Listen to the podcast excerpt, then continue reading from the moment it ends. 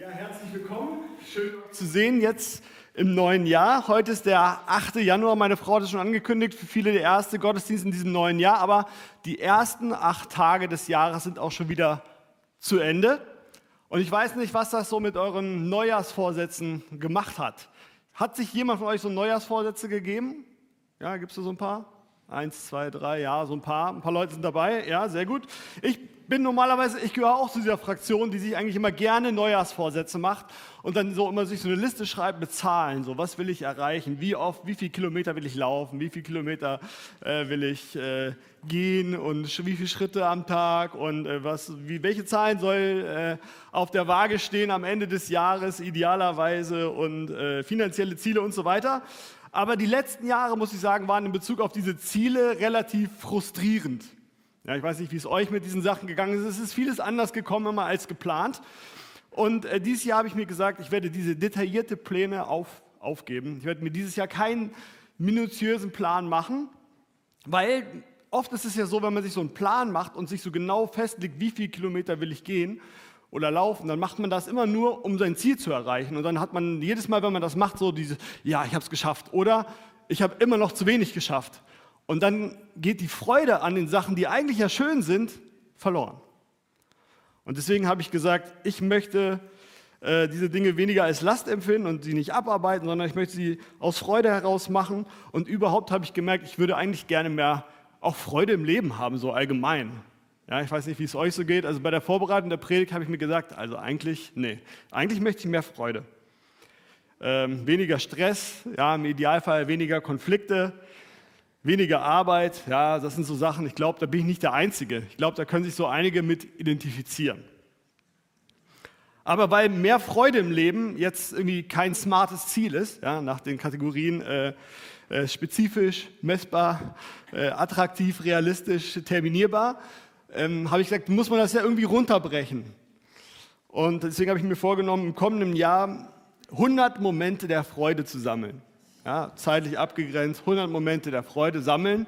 Das muss jetzt nicht irgendwie was Weltbewegendes sein, aber ich habe gesagt, ich möchte, wenn mir etwas Schönes passiert, mir das aufschreiben, ein Foto davon machen und diesen Moment einfach für mich festhalten, um am Ende des Jahres zurückzuschauen, zu gucken, habe ich dieses Jahr mich gefreut oder nicht? Und dann kann ich sagen, ja, hier, guck, da, das waren die ganzen Sachen, über die ich mich gefreut habe.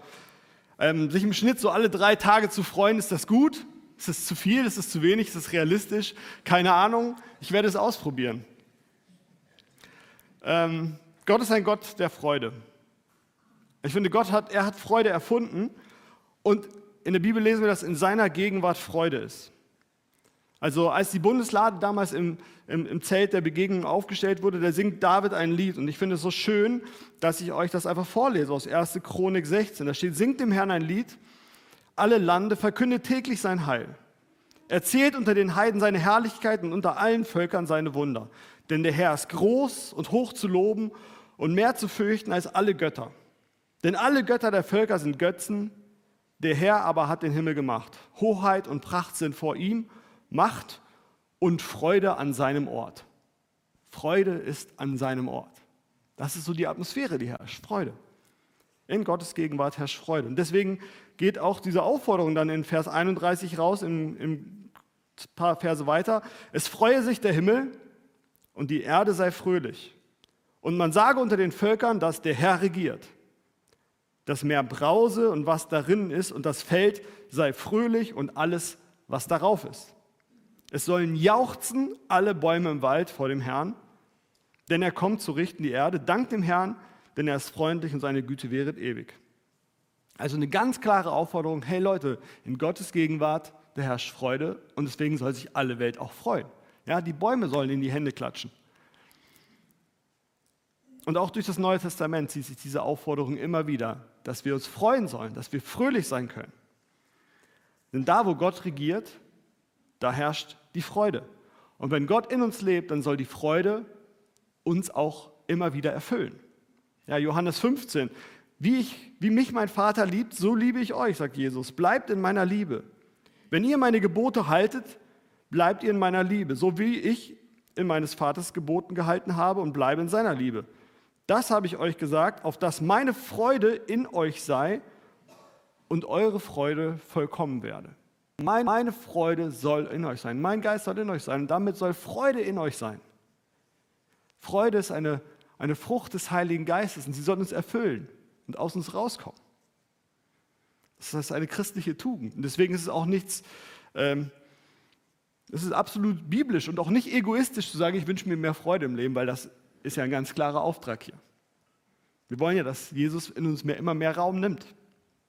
Deswegen nach Freude zu streben und sich mehr Freude im Leben zu wünschen, ist absolut äh, ein, ein, biblisches Anliegen. Also herzliche Einladung für alle, die noch keine Vorsätze für dieses Jahr getroffen haben, sich diesen Vorsatz einfach auch nochmal mitzunehmen, mehr Freude im Leben. Das Jahr 2022 war ja von vielen Krisen und Herausforderungen äh, gezeichnet, also gesamtgesellschaftlich. Ich weiß nicht, wie das bei euch in eurem ganz persönlichen Leben war. Ich weiß von einigen, dass es auch da ziemlich herausfordernd war. Und deswegen, ja, wir können nicht wissen, wie 2023 so wird. Und da kann man ja schon sagen, ist es nicht vermessen, sich mit so einem Ziel in ein neues Jahr zu gehen. Das hat man ja gar nicht in der Hand. Freude. Wenn wir uns den Apostel Paulus anschauen und uns ähm, sein Leben anschauen, dann merken wir, diese persönlichen Umstände von ihm, es waren für ihn keine Argumente, sich seine Freude im Leben äh, kaputt machen zu lassen. Er sang, als er im Gefängnis saß. Er nahm viele Strapazen auf sich, um das Evangelium zu verbreiten und er schreibt dazu den Christen in Kolosse, ähm, was auch immer ich für euch erleiden muss, ich nehme es gern auf mich, ich freue mich sogar darüber, weil ich Christus dienen darf. Und dann, als er Gefangener ist in Rom, schreibt er einen Brief an die Philipper, den wir uns heute auch ein bisschen genauer anschauen wollen. Und im ganzen Brief geht es um die Freude. Und das passt überhaupt nicht zu seiner Lebenssituation. Er ist gefangen. Die Umstände sprechen gegen ihn. Er steht kurz davor, verurteilt zu werden. Während er im Gefängnis sitzt, versuchen andere Christen, sich seine Position zu schnappen, die Gemeinden zu kapern, äh, seinen Einfluss an sich zu reißen. Die meisten Menschen würden in so einer Lage sauer und bitter werden oder anfangen, da für seine Position zu kämpfen. Aber Paulus tut das nicht. Er war voll Freude. Und ermutigt auch äh, den, den, den, Christen, die er schreibt, freut euch und ja, guckt nicht auf das, was nicht gut läuft. Ich möchte den ersten Vers lesen aus Philippa 3, Vers 1. Da ermutigt er sie, weiter meine Brüder und Schwestern, freut euch in dem Herrn. Also klare Aufforderung, imperativ. Dass ich euch immer dasselbe schreibe, das verdrießt mich nicht und macht euch umso gewisser. Also Befehl, ja, Freude an. Würde man das in, irgendwie in Afrika oder in Südamerika predigen und sagen, Leute, freut euch, das Grundgefühl eures Lebens, das soll Freude sein, dann wäre das kein Problem. Denn die Menschen würden trotz ihrer Lebensumstände, sie würden feiern, sie würden klatschen, sie würden Halleluja rufen. Ähm, das wäre überhaupt kein Problem. Aber wir sind nun mal nicht im warmen Brasilien. Ja, Grüße gehen raus an die Familie Pauk, unsere Missionare in Brasilien. Sondern wir sind im regnerischen Deutschland. Ich weiß nicht, ob das ein Grund dafür ist, dass wir es uns so schwer mit der Freude tun. Ähm, aber es ist schon die Frage, wie soll das denn gehen? Freude auf Knopfdruck, Freude auf Befehl. Kann man das einfach so beschließen? Jetzt freue ich mich. So, don't worry, be happy. So, zack, ich glaube, sich zu jeder Zeit und in allen Situationen zu freuen, ist nicht machbar. Ist auch eine unmögliche Aufforderung. Das, das ist so, wie wenn man seinen gestressten Kindern oder so sagt, ey, entspannt euch. Ja? Ich versuche das immer wieder, aber es funktioniert nicht. Entspannt euch. Die Reaktion ist irgendwie anders. Aber wenn man so eine, so eine Stimmung irgendwie nicht erzwingen kann, kann man sie doch eigentlich auch nicht einfordern, oder? Freude ist in der Bibel aber viel mehr als nur irgendwie so ein Gefühl. Freude ist in der Bibel viel mehr als, es ist, ist mehr so eine Entscheidung, mehr eine, mehr eine Blickrichtung als eine Emotion. Manchmal fordert es uns heraus, diese biblischen Konzepte richtig zu verstehen, weil wir die Dinge in unserer westlichen Kultur ganz anders äh, sehen, weil wir die Sachen ganz anders empfinden. Und wir würden zum Beispiel Freude oft mit glücklich sein, mit Feiern, mit einem unbeschwerten Leben, mit, mit Party vergleichen. So, das ist für uns so Freude. Und damit ist Freude für uns oft etwas, etwas Passives. Etwas, das uns passiert. Etwas, worüber wir ja keine Kontrolle haben. Entweder wir freuen uns oder wir freuen uns halt nicht. Es geschieht ja, unfreiwillig, aber wir wollen es natürlich, aber wir können es, wir sind oft davon überzeugt, wir können es durch unseren Willen irgendwie nicht erzeugen. Aber wenn die Bibel von Freude spricht, wenn sie davon spricht, dass wir Freude ergreifen sollen, dass wir uns in Christus freuen sollen, dann ist das nicht passiv, sondern ist es eine, eine aktive Handlung, etwas, was, wofür ich mich ganz bewusst entscheide.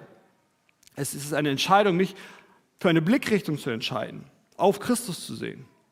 Und wenn Menschen sich Gott zuwenden, auf ihn schauen, dann verändert sich was in den Menschen und dann ist Freude oft die Folge. Deswegen der Schlüssel zu der Freude eines Christen ist eine Quelle, nämlich Gott. Wenn Christus in mir ist und ich in ihm, dann ist diese Beziehung nicht etwas, was man so mal hat, mal an und ausschaltet, sondern Christus in mir wird zu, eine, wird zu einer, einer Quelle der Freude, der mich immer wieder neu erfüllt. Selbst wenn die Umstände nicht erfreulich sind. Selbst wenn man auch mal durch schwierige Phasen geht, durch Leid, durch Trauer, durch Schmerzen, können Christen sich in Christus freuen. Weil wir können uns entscheiden, auf das zu schauen, was Christus uns Gutes schenkt. Wir können uns so diese Perspektive einnehmen. Auch trotz der Umstände. Ich weiß nicht, wie es dir gerade geht, ob das dich jetzt herausfordert, weil es dir schlecht geht, weil du leidest, Vielleicht kannst du auch sagen, ich kann das absolut nicht nachvollziehen. Ich bin Christ und mir geht es trotzdem schlecht, ich kann mich nicht freuen. Ich möchte dich und auch alle anderen mal zu einem kleinen Experiment jetzt äh, herausfordern.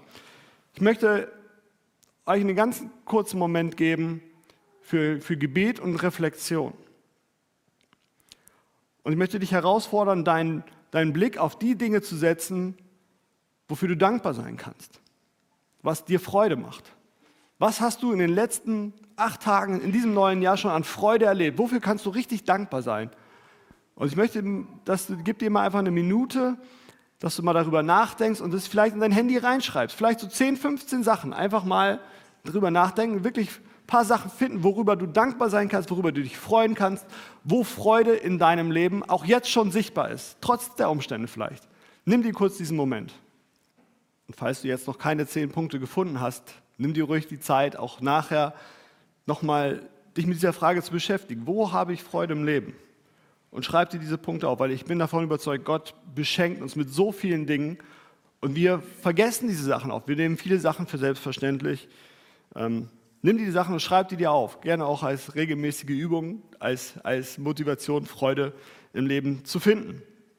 Und der zweite Punkt, der uns ist, oder den, den Paulus dann auch nennt, und was uns hindert, uns zu freuen oder uns auch Freude im Leben zu erleben, ist, wenn wir unseren Blick immer wieder auf die falschen Dinge richten und uns versuchen, von diesen falschen Dingen Freude und Bestätigung zu wünschen. Er schreibt weiter ab Vers 7, also Philippa 3, äh, Vers 7.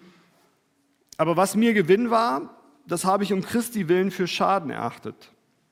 Ja, ich erachte es noch alles für Schaden gegenüber der überschwänglichen Erkenntnis Christi Jesu, meines Herrn. Um seinetwillen ist mir das alles ein Schaden geworden und ich erachte es für Dreck, auf das ich Christus gewinne. Also Paulus stellt sich eigentlich hier die Frage, was macht mich vor Christus gerecht? Und dann zählt er verschiedene Punkte auf, die für ihn früher wichtig waren.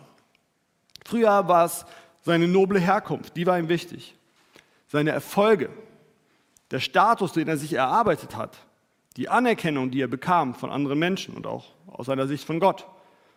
Aber all das, sagt er jetzt, zählt jetzt nicht mehr für ihn. Das Einzige, was für ihn zählt, ist die Erkenntnis Christi.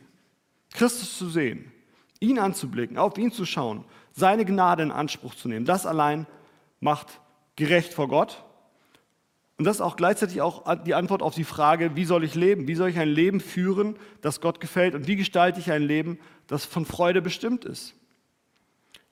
Und das bedeutet, ich versuche eben nicht mehr Freude und Bestätigung vielleicht aus meiner Herkunft zu ziehen. Ich bilde mir nichts ein auf meine Erfolge, auf meinen Status. Ich bin nicht stolz und ich ziehe meinen Selbstwert nicht aus den Dingen, die ich alle richtig mache, wo ich so Boxen checken kann. Und ich bestimme meinen, den Grad meiner Freude nicht mehr an dem Maß der Anerkennung und der Bewunderung, die ich vielleicht von anderen Menschen bekomme, ja, an den Likes, an den Klicks, an den Followern, an all diesen Sachen, die heutzutage so oft so der Gradmesser für unsere persönliche Emotion sind. Denn wer versucht aus all diesen Dingen, sag mal, Bestätigung und Freude zu ziehen, der wird nur das, auf das schauen, was er hat, was er bereits hat, und er wird versuchen, das zu verteidigen. Und er wird immer Angst haben, diese Sachen zu verlieren. Aber wenn wir in unsere Gesellschaft schauen, dann sehe ich ganz viel von dieser Angst in unserer Gesellschaft. Das geht durch alle Bevölkerungsschichten. Die Stimmung in unserem Land ist oft ja, von Angst geprägt, von dieser Angst vor Verlust, Angst, die Erfolge zu verlieren, Angst, ja, unseren Standortvorteil in Deutschland zu verlieren, unseren Status in der Welt, unsere Bedeutung. Wir haben Angst um unser Vermögen, um das, was wir uns aufgebaut haben, Angst davor, alt zu werden, Angst davor, dass unsere Erfolge nichts mehr wert sind und wir die Anerkennung von Menschen verlieren. Und deswegen sind viele Menschen einfach verbissen, klammern sich an das, was sie haben und lassen sich dadurch ja, einwickeln und damit auch von der Freude wegziehen. Was Christus uns dagegen anbietet, ist, dass wir diese Dinge loslassen können, diese selbst erarbeiteten Erfolge, die Sachen, die wir, unsere Freude, die wir uns hart erkämpft haben, um zu gewinnen und uns von Gott beschenken zu lassen. Mit Gnade, mit Gerechtigkeit und mit Freude. Und mit den vielen anderen Dingen, die er uns in seinem Wort verspricht und verheißt. Und deswegen die zweite Übung für heute. Wo habe ich vielleicht eine falsche Blickrichtung? Wo wünsche ich mir meine Freude und meinen Erfolg oder meine Bestätigung aus den falschen Dingen? Wo schaue ich weg von Christus und auf dem, was er mir gibt, hin auf die, auf die tosenden Wellen? Ja, wo, wo, wo, meine, wo sind meine Sorgen? Wo schaue ich auf meine Sorgen, auf meine Zweifel, auf meine Probleme? Und von was lasse ich mich runterziehen? Von wem lasse ich meine Freude in Christus stehlen? Lass uns auch dafür einen Moment Zeit nehmen und vielleicht den einen oder anderen Punkt aufschreiben. Vielleicht auch nur einen und den identifizieren. Meine Blickrichtung ist ganz oft eine Entscheidung. Schaue ich auf das, wo ich beschenkt werde, oder schaue ich auf, auf meine Sorge und meine Probleme, auf die Herausforderungen? Und Paulus ermutigt sich, nach der Freude auszustrecken. Ich lese weiter, Kapitel 3, Vers 12. Nicht, dass ich schon ergriffen habe oder schon vollkommen sei, ich jage ihm aber nach, ob ich es wohl ergreifen könnte, weil ich von Christus Jesus ergriffen bin. Meine Brüder und Schwestern, ich schätze mich selbst nicht so ein, dass ich es ergriffen habe. Eins aber sage ich, ich vergesse, was da hinten ist strecke mich aus nach dem, was da vorne ist und jage nach dem vorgesteckten Ziel, dem Siegespreis der himmlischen Berufung Gottes in Christus Jesus. Also Paulus sagt von sich, ich bin noch nicht am Ziel, ich habe auch noch nicht raus, ja, ich mach, bin auch noch nicht fertig, ich bin auch noch unterwegs, ich strecke mich aus nach meiner Berufung, nach dem Leben, das Gott für mich vorbereitet hat, das er für mich vorgesehen hat, hier auf der Erde und letztlich dann auch im Himmel. Und ich glaube, wir sind aufgefordert, es ihm nachzumachen, uns danach auszustrecken, uns immer wieder auf die Freude auszurichten und danach nachzujagen. Gott hat uns jeden ganz individuell geschaffen. Er hat in dich Leidenschaften und Fähigkeiten reingelegt. Er hat in dich Freuden und Möglichkeiten reingelegt und das nicht ohne Grund. Ich glaube, Gott möchte das zu seiner Ehre nutzen. Daher bring dich ein nutze das, was du kannst und setze das ein, was dir wirklich Freude macht. Tu das, wo du sagst, hey, da geht mir das Herz auf. Weil das wird dir selber gut tun und das wird anderen Menschen dienen. Ja, oft haben wir diesen komischen und falschen Gedanken, Gott will immer das von uns, was wir überhaupt nicht wollen, was wir überhaupt nicht können und was uns möglichst viele Schmerzen bereitet. Das glaube ich nicht, sonst hätte Gott uns anders geschaffen. Setze das ein, was dir richtig Freude macht, wo du begeistert von bist. Und dann überlege dir, was kannst du konkret tun, um nach Freude, dich nach der Freude auszustrecken? Ganz einfache Sache, reduziere vielleicht negative Stimmen in deinem Leben. Ja, ganz oft ist es ja, sind es nicht unbedingt Menschen, aber vielleicht einfach die täglichen Nachrichten, der Instagram-Kanal, der dir immer sagt, du bist zu schlecht, du musst noch mehr und höher und springer weiter, was auch immer. Für jeden kann das ja was anderes sein. Was sind negative Stimmen in deinem Leben, die dich runterziehen, die du einfach auch ausschalten kannst? Und dann halte dir immer wieder vor Augen, wofür du dankbar sein kannst. Und umgebe dich mit Menschen, die die Freude ausstrahlen. Sich nach, nach Freude auszustrecken, mehr Freude in seinem Leben ähm, Zu wünschen heißt auch immer, Entscheidungen für das eigene Verhalten zu treffen. Das zu tun, was auch dazu führt, dass vielleicht auch andere Menschen sich freuen. Ja? Weil wenn, wenn jemand sich freut in deiner Gegenwart, dann freut man sich in der Regel mit. Deswegen ähm, tue das, was dazu führt, dass andere Menschen sich freuen. Philippa 4, Vers 8. Alles, was wahrhaftig ist, was ehrbar ist, was gerecht, was rein, was liebenswert, was einen guten Ruf hat, sei es eine Tugend, sei es ein Lob, darauf seid bedacht. Das tut. Wenn es irgendwas gibt, was, was du tun kannst, damit mehr Freude in dieser Welt irgendwo sichtbar wird, dann tu das. Das ist unser Auftrag. Wenn in Gottes Gegenwart Freude herrscht und Gott durch seinen Geist in uns lebt, dann ist es unser Auftrag, diese Freude weiterzugeben. Der erste Schritt ist immer ans eigene Gesicht. Ja? Das, die Freude, die in uns lebt, muss in unserem Gesicht sichtbar werden. Und der zweite Schritt ist dann, dass wir diese Freude, die Gott uns geschenkt hat, weitergeben und zu den Menschen bringen. Wir werden gleich im Anschluss Abendmahl feiern. Und du kannst dir vielleicht auch da überlegen, was kann ich tun, um Freude zu verbreiten? Was hast du für Möglichkeiten, Menschen Hoffnung, Liebe und Orientierung zu bringen? Dazu sind wir berufen. Das ist das, wonach Paulus gestrebt hat und danach sollten auch wir streben. Amen.